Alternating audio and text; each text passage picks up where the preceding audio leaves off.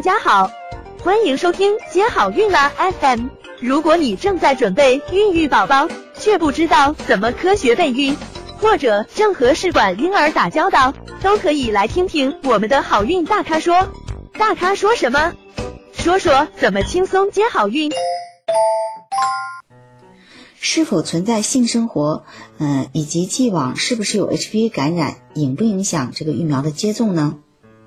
那么你，如果你存在了 HPV 感染，那么这个 HPV 疫苗的有效性会有一点降低。但是如果在九价疫苗接种的过程中，依然能使这部分女性获得保护，所以说还是有益处的。那么注射疫苗没有达到三支，怀孕了怎么办呢？就是说你没有完成这个治疗的周期怎么办呢？那么不建议在妊娠之间继续接种疫苗。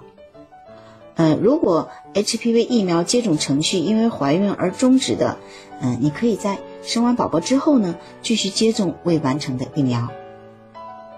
嗯，接种 HPV 疫苗会不会有什么不舒服呢？嗯嗯，可能会出现局部的轻微的不舒服，比如说红啊。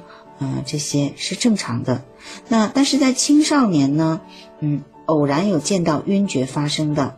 那所以啊，打完了针呢，打完这个疫苗，还是要在这个社区或者防疫站观察一段时间再离开。那么如果你之前嗯打过这个 HPV 疫苗，但是你有一些比较严重的一个过敏反应，就不推荐你再次接种这个 HPV 疫苗了。